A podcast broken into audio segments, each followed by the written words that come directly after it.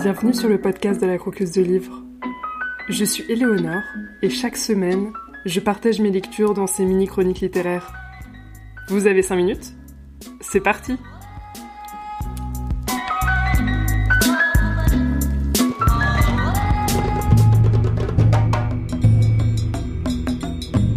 Il y a deux choses que je n'ai jamais vues. Mon père et le jour. Mon père nous a quittés peu de temps après ma naissance. Ma mère ne s'était jamais attardée sur le sujet, mais je savais que son départ avait quelque chose à voir avec moi. Enfant, je croyais que c'était à cause de mes taches de naissance sur le visage. Dit comme ça, ça semble stupide, mais cela m'a toujours complexé. Elles forment deux longues marques étirées allant de ma mâchoire jusqu'à ma joue gauche, comme des cicatrices décolorées sur ma peau noire.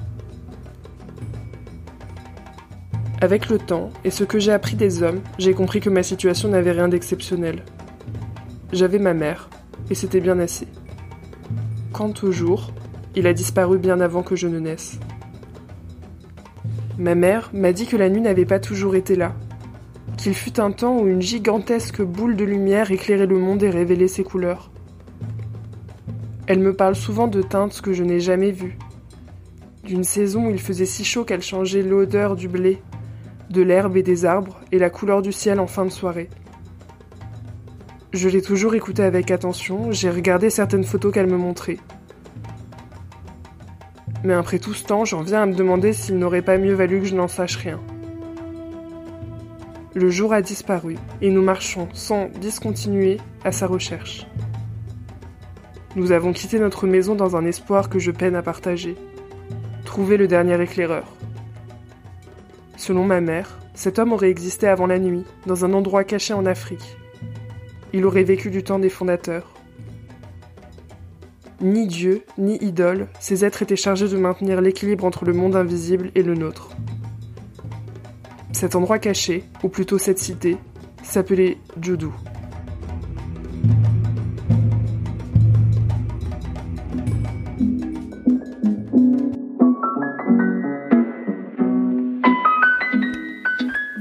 Aujourd'hui, le livre qu'on croque, c'est Nos jours brûlés, tome 1, de Laura Nsafou, un roman young adulte afro-futuriste.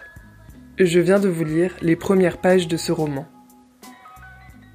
L'histoire se situe en 2049.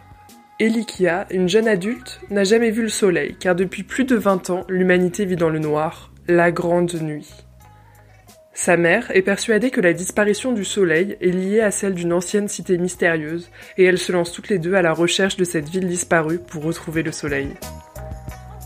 Avant de commencer, je précise que ce roman est le premier d'une trilogie dont deux tomes sont sortis à ce jour. Il faut prendre son mal en patience pour le tome 3. La narratrice et personnage principal est touchante, avec ses failles et ses faiblesses. Elle est aussi très déterminée et c'est vraiment sympa de découvrir avec elle ce monde post-apocalyptique, plongé dans le noir, dangereux, où se côtoient le monde des humains et un autre monde discret, mystérieux et très puissant. Ilikia vit des événements très traumatisants qui ne la laissent pas indemne, mais sa force de caractère est assez impressionnante. Ça parle de transmission, de famille, de ce qui fait qu'on est et qu'on reste humain, et j'ai été happée par cette histoire. J'ai beaucoup aimé l'idée de base, la disparition du soleil. J'ai trouvé ça très original et ça m'a intrigué dès les premières lignes. J'ai suivi l'enquête sur la Grande Nuit avec beaucoup d'intérêt. L'autre originalité de ce roman, c'est que pour une fois, l'intrigue principale n'a pas lieu en France, en Europe même, ou aux États-Unis. En effet, le cœur de l'intrigue prend place en Afrique, et le roman utilise plusieurs mythes et légendes de plusieurs pays d'Afrique. Ça change, et ça fait plaisir d'avoir des représentations variées. Surtout autour d'une histoire bien construite.